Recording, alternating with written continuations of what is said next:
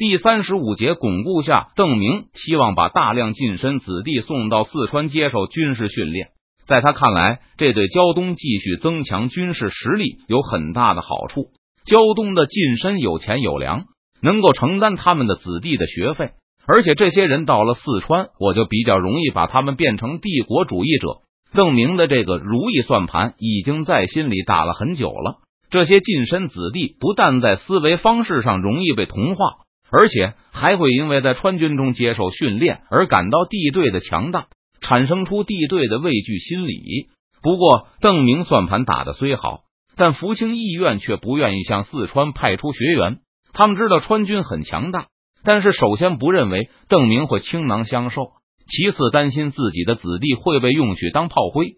这些近身理解不了为什么需要长期和专业的训练才能让胶东军脱胎换骨，而且他们的军队组织也不需要这样广泛的军事训练。近身军队的军队结构是一板一眼按他们在乡间的人身关系来的，稳固到了僵化地步。佃户出身就不可能出任到军官，而秀才就是要服从举人长辈的指挥。现在这个军队的战斗力已经让近身意愿很满意了。他们并不觉得有进一步提高的必要，更不会从佃户士兵中选拔表现杰出的人员去接受军官训练。就是这些邓明觉得有前途的福清军士兵，他们也更期盼东家和宗族许诺给他们的媳妇、良田和更高的族内地位。而那些近身子弟，他们出任军官是一种副业，家族遇险了，所以要带领佃户出来保护庄子。本质上，他们领兵出征和保护物保不受土寇洗劫是一回事。他们的职务来自于他们的出身，而不是军事才能。不需要接受任何军事训练，就必然是军官。而且，就算再有军事才能，邻居的佃户也不会交给他带领。而如果招安或是停战了，这些近身子弟还是要去念书。千百年来，他们的家乡和宗族中地位提高，依靠的都是科举，而不是军训。现在虽然是乱世，但大家都觉得要想出人头地，最终还是要科举。有学习领兵的时间，还不如好好读书。此时，不少川西的商人已经来到山东。邓明一上午白费唇舌，没能说服福清议院向四川派出近身子弟。中午休会的时候，邓明和来考察市场的川西人闲聊，问他们有什么好办法。国公又不打算在山东废除科举。卢欢这次作为盐商集团的代表来到山东，几年沿着长江的来回奔波，和地队的密切合作，还有在帝国议会中的锻炼，已经让这些川西商人成为这个时代阅历最广的一批国人。我们四川的晋身是靠军功获得的，所以有大批人参加军训，而这里迟早还是科举，对吧？现在四川的军训越来越被重视。就是陈佐才的书院对军事教材的编写也越来越认真，因为军队是重要的社会地位上升渠道。是啊，邓明叹了口气。虽然胶东现在没有科举，只要一天他们不放清廷的官吏进来统治，清廷的科举他们也参加不了。不过邓明可没有胆子在山东这里公开宣布废除科举，就是在四川，文安之、张煌岩他们也不认为邓明会废除科举。只是因为四川原先的近身阶层完全被毁灭了，所以邓明就以军功为为标准重塑这个阶层。等天下安定了，这些依靠军功成为近身的人，还是会让子弟读书。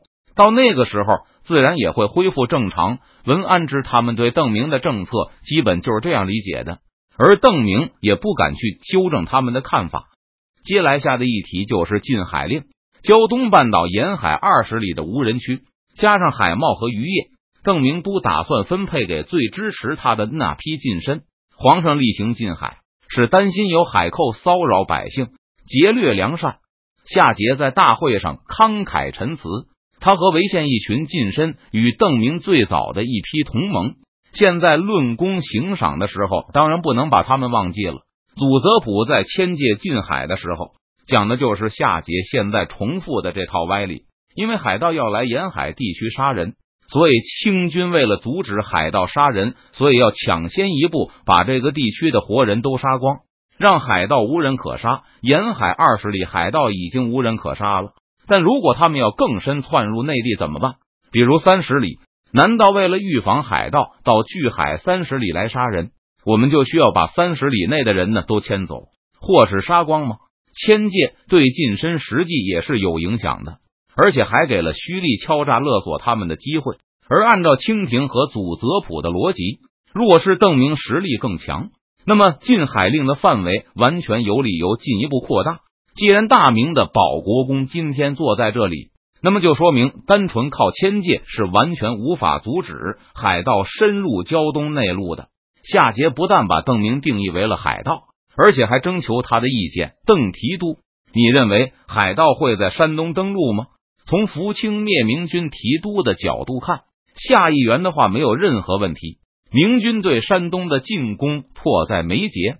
邓明站起身，环视议院全场，用沉稳有力的声音答道。夏桀举证的时候，邓明的身份是大明保国公，而他提问的对象则是福清军的司令。这一点，在场的众多精神分裂症患者都了然于胸。邓明自然更不会搞错，他以胶东福清军最高指挥官的身份为夏桀议员作证，而禁海令确实不能阻止明军的登陆了。所以，我们要在禁海地区建立军屯，遇到于国门之外。如果让某个近身迁移到近海地区去，那么他未必愿意冒险。毕竟清军有可能会来，而且抛弃家乡的土地和宗族也不符合近身的愿望。比如潍县的夏举人一伙，就绝对不会变卖家产去海边。所以邓明帮夏桀他们设计了沿海投资公司，以军屯的名字组织逾期的难民到沿海地区开垦荒地，经营贸易和渔业。入股的近身派出掌柜经营生意，而到时候的盈利由股东大会进行分配。沿海开垦出来的土地、翻修码头、道路、制造的商船、渔船都属于这些公司所有，利润归出钱的近身，而名目则是军屯。有了这个名目后，任何单个的流民就是想在沿海地区开垦出一片属于自己的土地都不可能，因为理论上那里还是禁海区。只有掌握在福清议院这些近身手里的军屯公司，才有权在那片土地上活动。因此，夏举人的提案得到了大批的支持者，但也不是没有反对的人。有些议员的产业距离近海区不远，他们不希望这些外来户成群结队的进入沿海区，这回让他们独霸无主土地的愿望落空。如果没有内地近身的竞争，那边境地区的近身也有机会把所有的流民都变成自己的佃户，因为缺乏竞争者。不过，他们的希望注定是要落空，因为这个提议符合邓明的愿望，对近海地区的开发有助于明军未来的登陆行动。而且，邓明也不愿意让开发工作垄断在少数人手里，竞争越激烈，那开发效率就会越高。而且邓明还知道，边境地区的近身肯定会更重视农业，因为他们盼望着能把进去的土地和他们的原先的田地连接起来。而类似夏桀这样的围县近身，更看重的肯定是来钱更快的渔业、贸易和造船业。就算是开垦土地，也会更重视经济作物。他们指望用利润在家乡购地，近海区的农田再多，对他们也没意义。不过双方一时还争执不下，因为还有不少近身既不住在近海区边上，也不打算去参与投资，所以成立不成立近海军屯对他们来说没区别。如果军屯分红给议院呢？虽然人数占优势，但无法超过半数。军屯派的灵魂人物夏桀情急之下突然主动提出纳税来。福清议会一开始就立下了税于退还的规矩，就是说每年的税收抛去军费。治水等开支后的盈余不能给胥吏发福利，或是给官员修衙门，而是要按纳税比例退给纳税人，也就是议院里的这帮近身和大侠。这个规矩当然得到了全票通过。而如果军屯分红给议院，自然就意味着有更多的税余，等于在座的人都可以少纳税了。不过，由于军屯派也没有把握一定能挣钱，所以定下的规矩是分红而不是固定税。在经过一下午的争吵后，夏桀的提案得到了原先大部分中立派的支持，制定了沿海地区土地、海洋国有化政策，地里的、海里的所有的出产都要纳税，不经许可就是钓鱼，都违反禁海令，被抓到要受到罚银不是杀头的处置。普天之下莫非王土，皇上的土地上的产出当然要用来帮皇上养兵。夏桀义正辞严的说道：“坚持土地国有化，就堵住了沿海近身圈地的可能，让内地近身有更多的利润空间。”夏桀的发言引发了大批的掌声和喝彩。这都是住在内地的大清忠臣孝子发出的。邓明觉得自己也算是开眼了。这个议会完全由封建地主和城市黑社会头目掌握，按照阶级分析法看，应该是一座顽固的极右反动堡垒。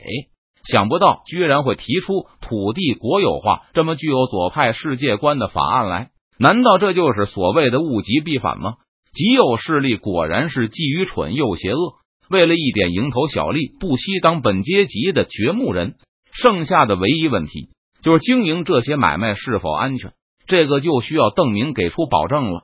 只要他承诺公平买卖，不洗劫胶东沿海，那么这些军屯公司肯定会有光辉的前途。